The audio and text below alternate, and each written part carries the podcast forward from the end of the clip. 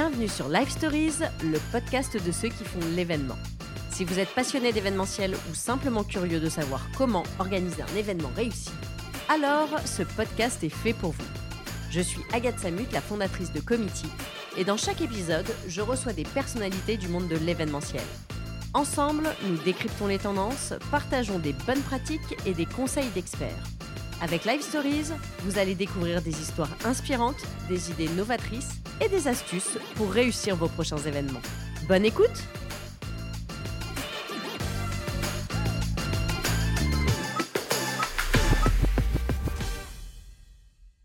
Bonjour à tous, bienvenue dans ce nouvel épisode de Live Stories. Et aujourd'hui, je n'ai pas une, mais deux invités pour parler de créativité. Alors pourquoi deux invités? Parce que les plus beaux événements, c'est l'association d'une très belle idée, mais aussi d'une parfaite réalisation. Le génie créatif sans une production rigoureuse, ça ne marche pas. Et donc pour en parler aujourd'hui, je reçois les deux co-directrices de Publicis Live Paris. Bonjour mesdames. Bonjour Agathe. Bonjour Agathe. Alors Anne Cléré, Caroline Thierry, vous êtes les deux co-directrices générales de Publicis Live Paris depuis juillet dernier. Comment vous vous répartissez les rôles? Euh, Déjà bonjour, merci de nous recevoir. Eh ben, On est contente d'être là, euh, d'être là ensemble en plus, mm. c'est chouette. Alors ça s'est réparti assez facilement parce qu'on avait deux dominantes métiers, donc euh, moi, euh, plutôt planning stratégique et créa. Et Caroline, euh, je vais dire Caroline, je vais pas dire Caro. Euh, les, gros événements, les événements stratégiques. Donc, du mhm. coup, il y a eu ce, dispatch-là qui était assez naturel. On a chacune notre territoire, donc c'était très complémentaire. Et après, on a effectivement rapporté de nouvelles missions qui sont liées à la fonction de direction générale. Oui, donc Anne s'occupe plus particulièrement de la stratégie business de l'agence. D'accord. Et moi, j'ai pris plutôt les RH, plutôt la RSE. Donc, on a des compétences vraiment très complémentaires. On est très différentes. Donc, voilà, la colocation se passe très bien, euh, c'est assez fluide, on partage le même bureau, toutes les décisions stratégiques de l'agence sont prises à deux. Euh, on a à cœur de vraiment de piloter à deux. C'est pas c'est pas un binôme euh, d'opérette comme on peut dire. Ouais, et puis on apprend vachement, Exactement. Même, humainement et voilà, moi tu m'as appris plein de trucs. Tu m'as appris le courage, le sang-froid. Non, mais c'est vrai, je le dis, c'est important parce qu'il y a le côté métier, mm. parce qu'on est très différentes et très complémentaires, mais il y a aussi les qualités humaines. Donc voilà, c'est fait. C'est la force d'un binôme aussi, de pouvoir échanger. Exactement. En tout cas, moi, je suis très contente de recevoir des directrices générales d'agence, parce que quand j'ai commencé il y a 20 ans, c'était pas forcément le cas. C'était quand même très masculin. Donc aujourd'hui, que ce soit euh, Publicis Life Paris, euh, Hopscotch, euh, Avas Event, on a des directrices générales et ça fait plaisir. Donc merci à vous deux. ce qui m'intéresserait justement, c'est de savoir votre parcours. Comment vous en êtes arrivé là? On commence par toi, Anne. Alors moi, j'ai un parcours qui a commencé dans le jeu vidéo il y a longtemps maintenant. D'accord. Voilà, donc créatrice d'univers. C'était très très stylé sur les cartes de visite. Tu fais quoi dans la vie? Je suis conceptrice d'univers, donc voilà. Euh, et puis j'ai switché vers l'événement. J'ai commencé ma carrière chez Auditoire, D'accord. une super école en tant que responsable de projet, donc euh, vraiment sur la partie euh, production. Mhm. aux événements corporate, je me suis découvert une passion pour les univers corporate. C'est pas les événements qui font d'habitude le plus kiffer les gens, mais moi franchement j'ai trouvé ça génial de rentrer dans la vie des boîtes, de comprendre leur stratégie, de, pas de vibrer avec, avec les, les populations internes. Ouais. Et puis j'ai quitté Auditoire pour aller chez Levé de Rideau, qui s'appelle LDR maintenant, où j'ai euh, fondé et piloté le planning stratégique qui n'existait pas à l'époque. J'ai piloté pendant 10 ans. Euh, super aventure, enfin super équipe, euh, LDR, avec tous les dossiers qu'on a gagnés, ceux qu'on a perdus, enfin tout ce qu'on a réussi à faire tous ensemble. Mhm. Et puis j'ai rejoint Publicis Live Paris. C'était Publicis Live, on disait Publicis Live à l'époque. il y a deux ans, pour piloter la créa et le planning. Et en juillet, on a accepté de devenir directrice générale en duo. Très bien. Alors moi, un parcours pas du tout dans les agences d'event. Donc euh, moi, j'ai plongé dans le corporate euh, grâce à ma première expérience dans un magazine économique, qui m'a permis euh, de découvrir effectivement toutes les co, les, enfin voilà, les, les, entreprises, le corpo. Après, j'ai été dans une agence de communication plutôt généraliste, à très fort contenu. Donc on avait la chance d'accompagner des, des, personnalités comme Eric Orsena, par exemple. Mhm. Donc ça a été vraiment une vraie révélation aussi. J'ai eu la chance de participer, enfin et de cofondé Vivatech euh, lors de la première année, donc euh, que je suis depuis 2016. Euh, donc beau challenge. j'ai rejoint Publicis en 2017. D'accord. Cinq ans maintenant. Et donc voilà, plaisir de prendre la direction générale au mois de juillet dernier. Alors depuis que vous êtes arrivé, il y a plein de choses qui bougent. Un changement d'identité graphique. Donc pourquoi effectivement ce changement et c'était quoi l'ambition derrière cette nouvelle identité? Quand on a en fait pris la direction générale de Publicis, ça faisait partie aussi d'une organisation avec la création d'un pôle influence qui est présidé par Clément Leonardzi. Mhm. Euh, donc euh, c'était important pour nous aussi de pouvoir euh, faire évoluer notre, notre territoire de marque avec cette alliance avec Publicis Consultant en fait, qui fait des événements, enfin voilà, qui fait de l'influence mhm. et porté par par Clément, ça a été vraiment pour nous un enjeu voilà majeur de faire évoluer cette identité. Et l'identité, alors elle a été créée 100% par l'interne, donc euh, on est hyper fiers de ça. Et ça a été un vrai, en plus ils sont euh, lancés dans ce, dans ce chantier-là avec euh, enthousiasme et avec une énorme énergie. Donc il y a trois composantes dans ce logo. Il y a le lion, qui est le lion historique de Publicis. On a essayé de faire une lionne, mais comme elle n'est pas de crinière, c'est ah, ça faisait un peu c'était pas aussi impressionnant. Donc on a gardé un lion, mais qu'on a stylisé et qu'on a voulu serein et en même temps sympathique. Euh, police beaucoup plus bold, parce qu'avant on avait une police très fine et on s'est dit qu'on avait envie de prendre un peu plus la parole et puis qu'on a des choses à raconter, donc euh, voilà. Et puis la couleur, de la vibration, parce qu'on est une agence jeune, on fait... Euh, voilà, on fait des trucs assez, assez dynamiques et on s'est dit que ça, nous représentait bien. Et quand on l'a présenté en full staff à toute l'agence, euh, ça a été euh, tout de suite euh, applaudi, accepté. Mm. Ils sont partis avec leurs stickers, il y en a partout maintenant, c'est une horreur. Il y en a sur les ordi, les téléphones, la, porte de l'agence, il y en a partout, donc c'est ça leur plaît bien. Bah, quand c'est porté par les équipes, forcément, bah, il y a une adhésion qui est un peu différente. Donc c'est chouette aussi. Mm. Ce, changement, ça apporte du renouveau aussi pour les équipes quelque part. Oui, et puis c'est l'aboutissement aussi d'un chantier qu'on mène depuis qu'on est à la direction générale de, voilà, de repositionnement euh, de l'agence. Donc c'est vrai que mm. c'est très enthousiasmant et les couleurs sont très pétillantes. Donc ça nous, ça vrai. nous anime. Joli logo. Merci. Alors du coup, en intro, je parlais euh, de créativité et en même temps euh, de rigueur. Et je trouve que ces deux valeurs, on les retrouve bien dans un événement que, vous avez organisé il y a peu de temps, qui est la Renault Electro Horse Parade, événement pour lequel vous avez reçu un prix aux Event Awards récemment. Ça m'intéresserait de savoir un peu comment ça s'est passé, c'est-à-dire est-ce que euh, quel était le brief initial du client et justement comment vous en êtes arrivé à ce projet-là? Alors, il y a une petite part de, de, hasard où voilà, le brief il était hyper carré, hyper clair comme d'habitude euh, chez Renault.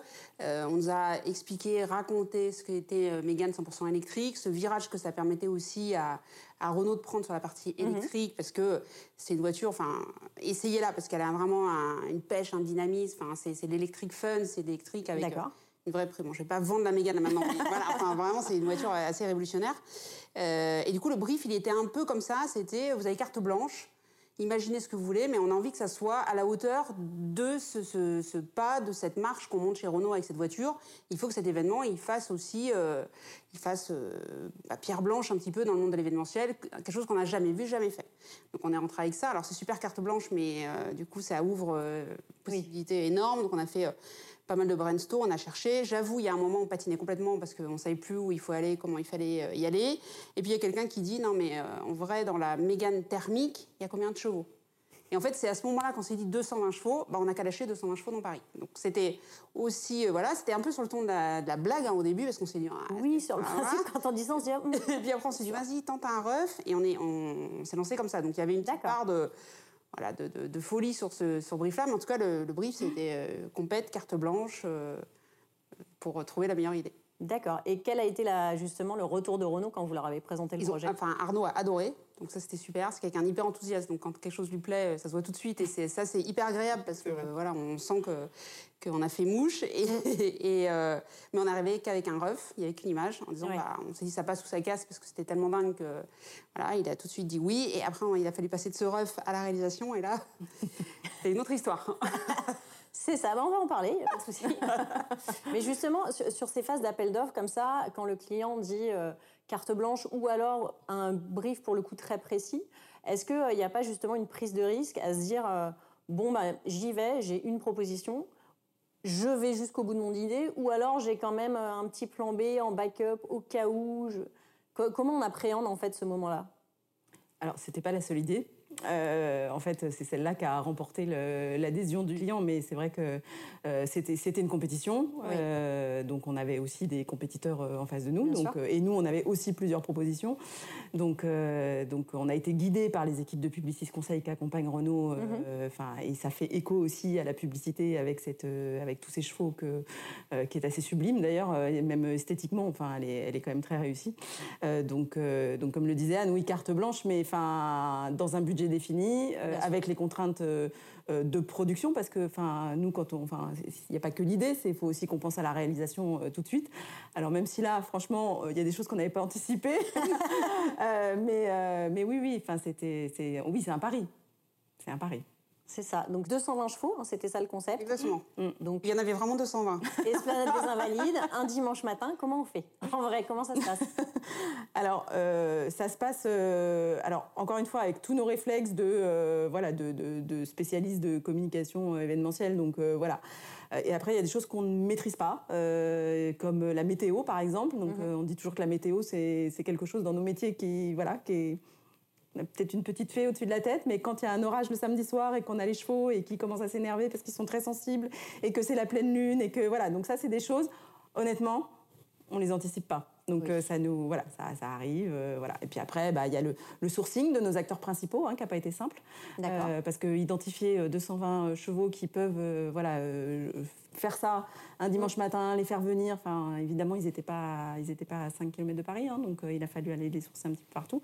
Euh, et puis les autorisations administratives qui sont quand même, euh, voilà, dans, dans Oui, c'est ça. Il y a, quand même une partie où il fallait avoir l'autorisation. Exactement. faire ce défilé, Tout à fait. tourner ça.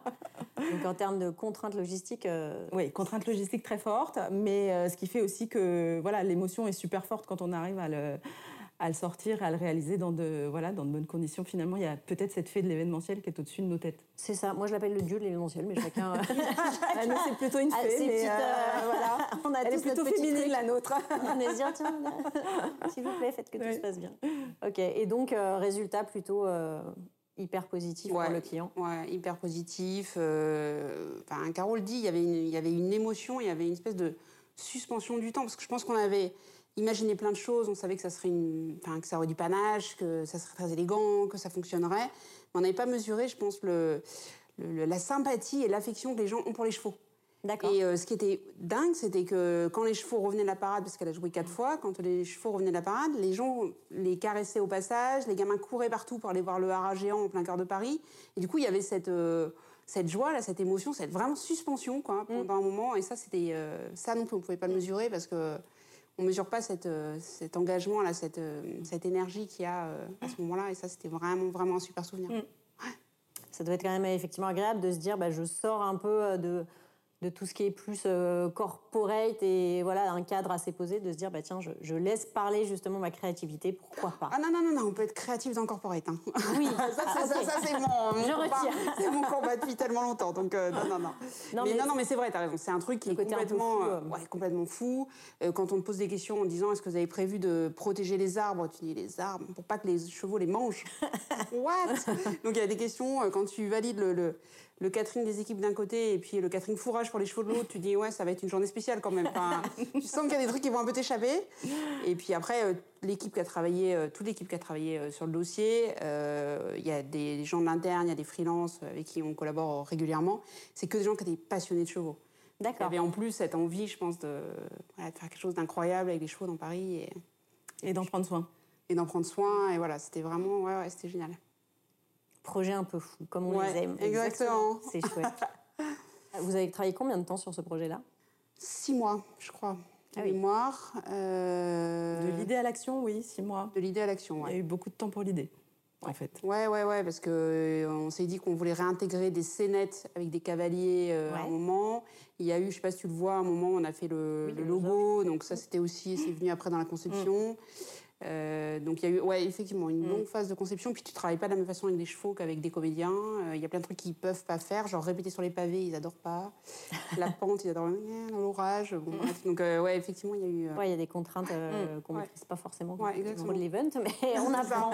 C'est ça si qui est chouette. Si vous voulez faire des, des, des, événements avec des animaux, venez nous voir. On, a deux trois retours d'expérience qui peuvent servir, quoi. Les chats, les crocodiles, si vous voulez. On est, ah on est un peu capé maintenant. Très bien, bon, bah, c'est noté. C'est une niche. c'est ça, mais bon. Mais en même temps, quand le client demande du never done before, euh, voilà. c'est comme ça qu'on en arrive à faire des choses un peu incroyables. Exactement. De faire passer des chevaux. C'est-à-dire que dans tous les briefs, il y a écrit maintenant, on veut des, un effet waouh. Donc, oui, euh, le fameux effet waouh. C'est ça. Tout à fait. Ouais, bah, moi, j'ai travaillé beaucoup pour Nike, donc c'était Never Done Before. C'était mm. chacun sa petite euh, manière de, pareil, pareil. de, le nommer, mais bon, vous connaissez ça aussi. Exactement. Aussi bien que moi. ce que je trouve intéressant donc, dans cette idée-là, hein, bien évidemment, c'est qu'en termes d'impact carbone, vous avez fait défiler des chevaux, ça, ça va. Des véhicules électriques, ça va, parce qu'on est aujourd'hui beaucoup quand même dans cette, dans cette réflexion. Comment vous, dans les événements que vous, que vous concevez et que vous organisez, vous avez une approche spécifique aujourd'hui sur cette partie responsabilité et impact? Alors, l'agence est certifiée ISO 221 depuis 2018. Hein, donc, euh, nous, c'est quelque chose qui est, j'ai envie de dire, dans notre ADN maintenant. Euh, donc, euh, c'est vraiment quelque chose qui nous, en fait, qui, nous anime de la conception jusqu'à la réalisation. D'accord. ça fait partie de tous nos briefs. bon, alors, évidemment, c'est dans les briefs des clients, hein, mm. puisque maintenant, enfin, voilà, c'est c'est devenu mandatory. Donc, euh, mais nous, ça fait vraiment un petit moment qu'on l'a intégré. Toutes nos équipes ont été formées à la RSE. D'accord. Euh, le groupe est très euh, moteur sur ces sujets-là, puisqu'ils ont, enfin, Agathe Bousquet a fait un rapport sur ce sujet-là, sur l'impact de la publicité, etc. Mhm. Donc, le, groupe a un département RSE qui est très actif, qui, qui, forme tous les collaborateurs. Donc, et nous, en fait, on se, on est vraiment dans cette démarche de progrès permanente, de se dire comment on peut mieux concevoir, moins consommer. Mhm. si on consomme redistribué. On a fait des partenariats avec des associations et notamment sur Viva Technologies où on a redistribué euh, à des confrères puisque We Love Green a pris une partie de nos décors. Euh, voilà, on a redistribué à Emmaüs, on redistribue au Secours populaire. Euh, donc c'est vraiment une démarche qui est vraiment très intégrée chez nous. Enfin vraiment qui fait partie qui fait partie de notre ADN. Moi j'ai coutume de dire la RSE on aura gagné quand on n'en parlera plus en fait. C'est ça, quand ça sera euh, vraiment de l'éco-conception. Bah, quand ce sera, en fait, voilà, ce sera notre façon de produire. Et on a vraiment un engagement euh, envers euh, toute la communauté, tous nos prestataires, de les, mm. qu'on progresse tous ensemble pour que l'événement soit ait un impact de moins en moins négatif, en fait. Que vous puissiez bah, tirer en fait toute la filière aussi avec vous mm. vers le haut. Alors nous, on a, on a nommé cette démarche à l'agence, hein, puisqu'on a créé une démarche qui s'appelle Even for Good, donc où on ambitionne en fait que à chaque événement, Mhm. on laisse une trace positive. C'est-à-dire que soit, par exemple, on organise euh, un séminaire pour des managers euh, et du coup, on en profite pour les garder deux heures, par exemple, pour faire une bourse à l'emploi pour les personnes qui sont euh, à proximité des sites, etc., qui sont éloignées de l'emploi. Enfin, c'est vraiment, on cherche à chaque fois à avoir un impact plus positif. Enfin, mhm. que, que le monde, modestement, soit un peu meilleur après l'événement que s'il n'avait pas eu lieu. D'accord. C'est vraiment notre, notre démarche intellectuelle. Ok, bah, c'est une belle conception, effectivement, de l'intégrer comme étant quelque chose, mm. pas d'obligatoire, mais de naturel aujourd'hui, cette réflexion autour de, de l'impact. Et après, on embarque tous nos partenaires, puisqu'on a une base de données qu'on nourrit, qu'on alimente euh, avec tous nos prestataires, qu'on partage avec d'autres agences du groupe aussi. Donc euh, vraiment, c'est très vertueux en fait de, travailler sur ces sujets-là. Donc c'est assez passionnant. Je, je suis bien d'accord. J'ai fait récemment la fresque de l'événementiel. Oui. Et justement, ce côté euh, cercle vertueux euh, est, vraiment assez mise en avant sur je conçois, je produis et quels sont en fait ce que je vais créer et comment ça va m'impacter aussi par la suite. C'est une démarche qu'il faut, qu'il faut aller de l'avant. Et je pense qu'on a une particularité à l'agence, c'est qu'on a un responsable RSE. Ah oui. Intégré à l'agence. D'accord, ok. Donc, qui est vraiment euh, impliqué dans tous les dossiers, qui participe voilà, au brief créatif. Enfin, c'était vraiment une, une, vraie volonté mhm. euh, de, de, confirmer en effet cette personne euh, à nos côtés parce que c'est voilà, c'est un enjeu majeur. D'accord. Tu euh, parlais à l'instant d'impact. Donc c'est la thématique aussi phare de, de, Vivatech cette année. Donc là, on, on, arrive en juin prochain sur la septième édition. si on réfléchit justement sur ce côté créatif, est-ce qu'on arrive, même en en arrivant à une septième édition, avec un format qui est euh, réussi, puisqu'on sait que c'est un très beau projet que, que tu portes depuis, euh, depuis plusieurs années. Mais est-ce qu'on arrive justement quand même d'une année sur l'autre à euh, se renouveler, à, se réinventer pour créer toujours de l'intérêt?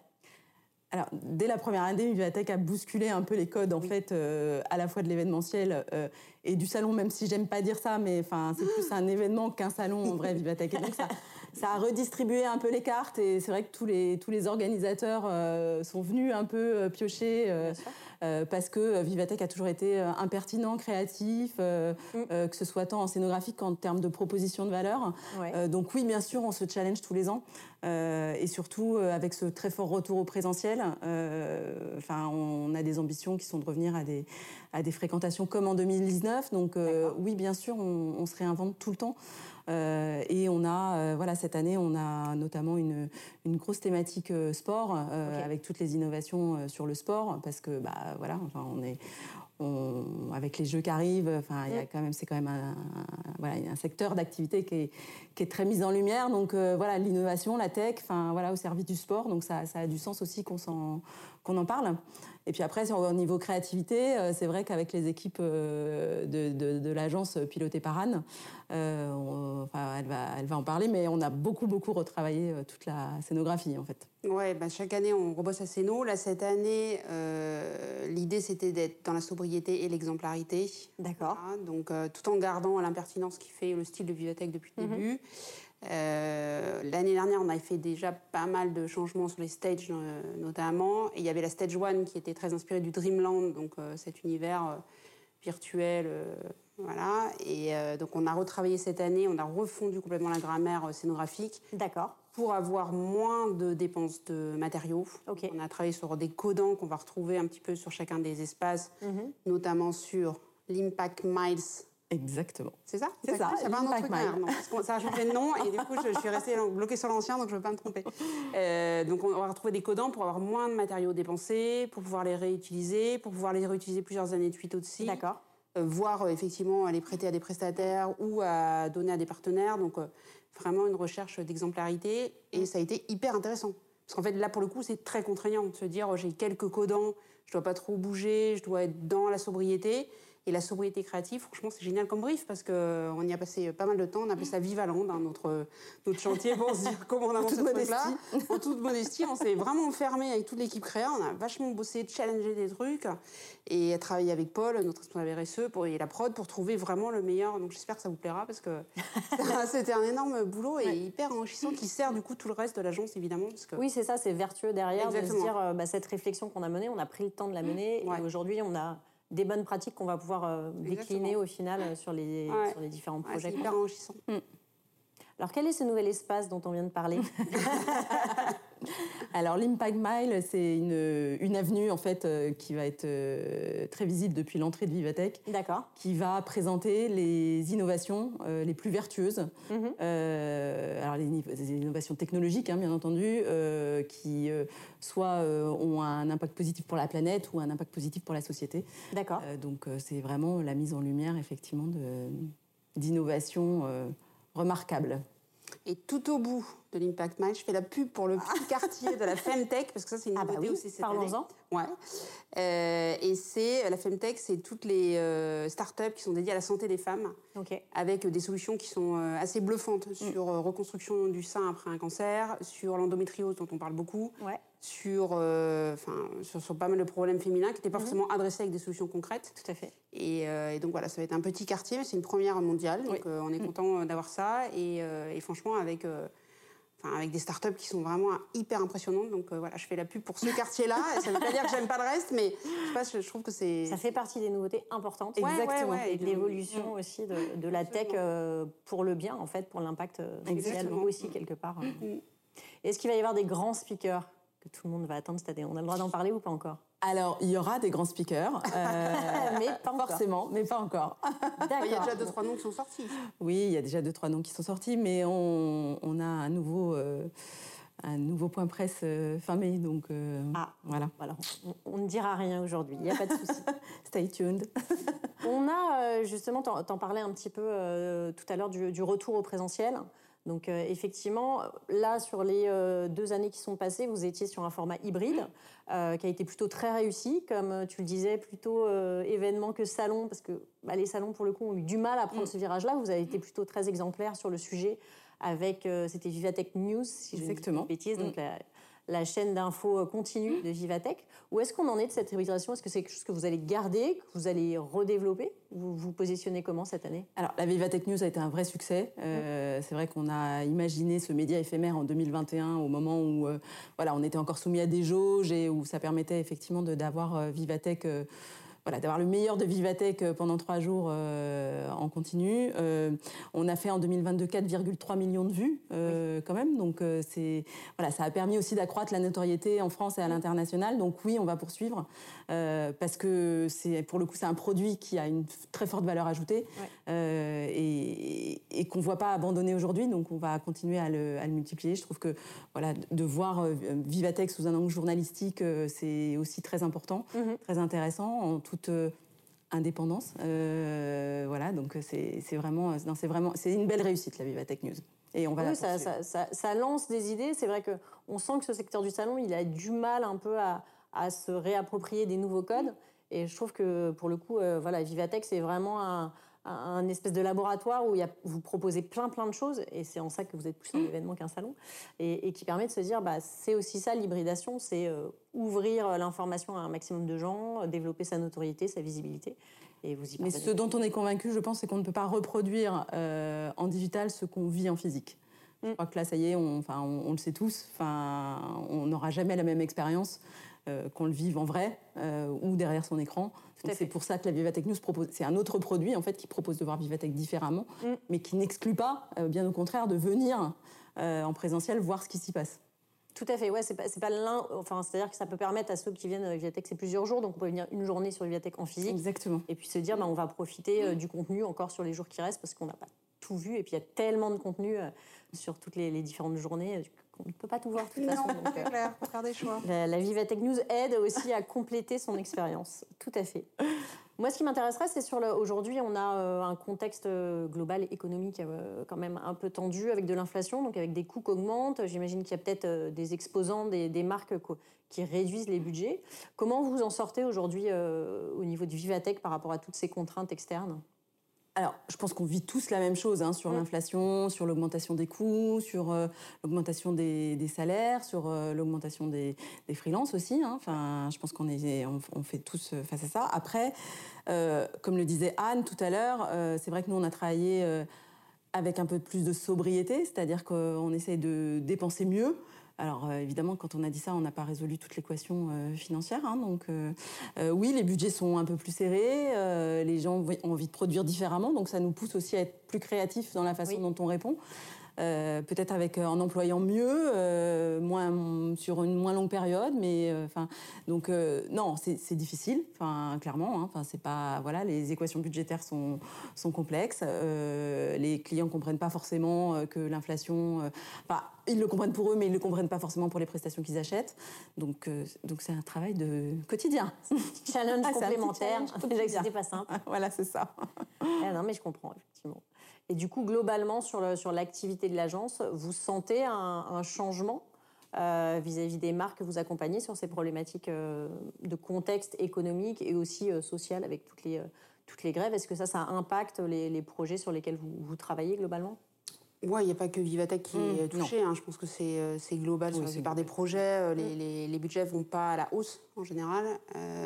donc voilà. Après, Enfin, on a traversé le Covid, euh, on a tous changé, avancé, transformé à marche forcée parce qu'on n'avait pas le choix. Là, je trouve que c'est aussi, euh, si on prend du côté positif, hein, les jours où on râle pas, on fait, on a un positif. On se dit que c'est aussi une manière de, changer et puis de, effectivement de concevoir, de produire différemment, de se poser des questions qu'on se posait pas avant. Euh, d'imaginer aussi la mutualisation sur plusieurs events, ce qu'on faisait pas avant, enfin forcément. Mm. Euh, c'est des solutions aussi de stockage, de voilà donc enfin ouais, ouais c'est très en phase avec notre démarche Event for Good donc euh, nous ça nous stimule. Oui. Comment, petite question un peu globale, comment vous voyez toutes les deux aujourd'hui euh, évoluer notre filière événementielle dans les années qui arrivent? Alors on va, enfin moi je vais prolonger. Je pense qu'il faut qu'elle soit plus responsable et qu'on a tous on a tous euh, besoin, le devoir euh, d'être plus vertueux, d'accompagner ceux qui peut-être le sont moins. On voit encore des, certains de nos partenaires, euh, prestataires qui sont peut-être un petit peu, voilà, parce qu'ils n'ont pas forcément le, les moyens aussi d'être plus vertueux. Je pense qu'il faut qu'on mhm. continue à les accompagner.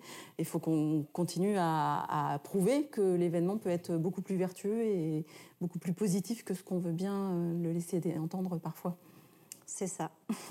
Et puis, euh, moi, c'est plus sur la, la, place que joue l'événementiel dans une stratégie de communication globale chez un annonceur. D'accord. Je pense qu'on fait ce métier depuis longtemps et on sait qu'il est efficace et qu'il adresse les messages différemment qu'une campagne, différemment qu'un site, différemment, mm. voilà, mais qu'il adresse vraiment des messages et qu'il coche objectifs. Donc euh, c'est un, un, média utile, c'est un, un, outil utile. Donc euh, si ça pouvait être reconnu comme tel et qu'on ne soit plus la cinquième roue du carrosse, nous on le vit pas. Enfin, franchement, pour avoir rejoint Publicis, avant j'étais en agence indépendante et je me rends compte que l'événementiel est vraiment valorisé au sein euh, de, de, Publicis comme un vrai outil de communication et qu'on est intégré dans des compètes très larges ou qu'on voilà, on est considéré euh, égal avec euh, l'influence, avec la pub, avec mhm. le digital. Donc, si c'est possible chez Publicis, c'est possible aussi ailleurs. Enfin, moi, j'aimerais bien que la filière elle soit reconnue pour, pour sa capacité voilà, à faire bouger les lignes, à adresser des messages, à être complémentaire d'autres solutions de communication. Et, et, voilà, donc tous ceux qui font bouger les lignes comme toi, bah, c'est chouette parce que du coup, ça donne plus de notoriété et de puissance à l'événement c'est vrai que l'événement aujourd'hui, il a quand même euh, cette capacité que n'a pas euh, la publicité, c'est de créer du lien et créer euh, vraiment quelque chose d'émotionnel avec les marques. Et aujourd'hui, c'est ce vers quoi elles veulent aller. Et notre média événementiel, pour ça, il est quand même assez impressionnant. Et, ce qu'on a vécu là ces deux dernières années, ce, manque de contact, je trouve qu'il a, il a valorisé notre métier de se dire on a besoin de se rencontrer, on a besoin d'échanger, on a besoin de créer euh, des expériences, de l'émotion. Ce qu'on disait là sur la, Renault Electro Horse Parade, c'est l'émotion aussi qu'elle a fait naître au-delà euh, du discours de marque, de présenter un véhicule. Il y a eu euh, tous les gens qui étaient là physiquement, ont vécu quelque chose dont ils se souviendront. Et je pense que c'est aussi ça. nos métiers, c'est de créer des, souvenirs mémorables pour, pour les gens qu'on accueille, si on peut. Ouais. on arrive à la fin de notre échange. Et j'aime bien poser des questions un peu perso pour finir. et du coup, il y a euh, quelques épisodes, j'ai reçu Antoine de Taverneau. Ah. Et donc, je lui avais demandé, qui est donc DG d'auditoire, et je lui avais demandé comment il arrive à euh, associer sa vie de directeur général et sa vie personnelle. Et c'est une question qu'en général on pose plus aux femmes. Donc, par souci d'équité, je me suis dit que j'allais vous la poser aussi. Donc, comment vous faites, mesdames, en tant que directrice générale d'une grande agence parisienne euh, pour justement arriver à jongler entre euh, vos obligations professionnelles et votre besoin de vie personnelle aussi? Alors je pense qu'on ne peut pas faire ce métier à moitié. en fait, c'est un métier de passionné parce que sinon, enfin, on, ne le ferait pas.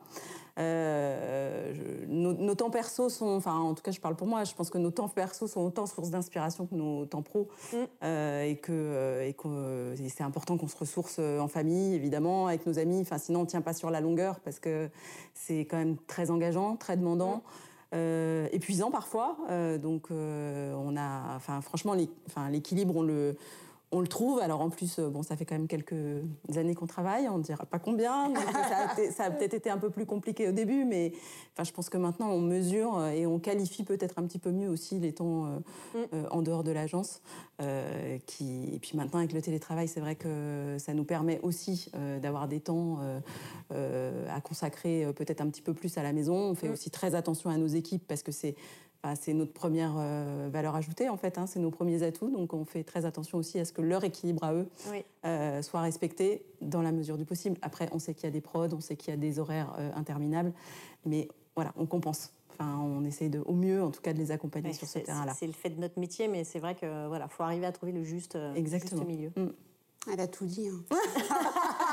non, moi je prends la casquette créa du coup. Bah, voilà. Le, le, problème, c'est que l'idée arrive rarement de 9h à 18h, c'est lundi ou vendredi.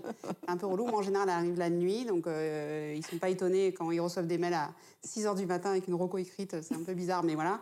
Donc euh, du coup, il y a une porosité quand même entre la vie pro et la vie perso, parce qu'on mm. peut pas se dire à 19h c'est fini. Je pense pas à, la prod du lendemain ou à la reco. Ou, voilà. Donc euh, moi, ça a toujours été un peu mixé les deux, après avec des, temps qui sont sanctuarisés, euh, le dîner avec les enfants, euh, les, euh, les, les, apéros avec les copains, voilà, les temps en famille, ça c'est des moments qui sont...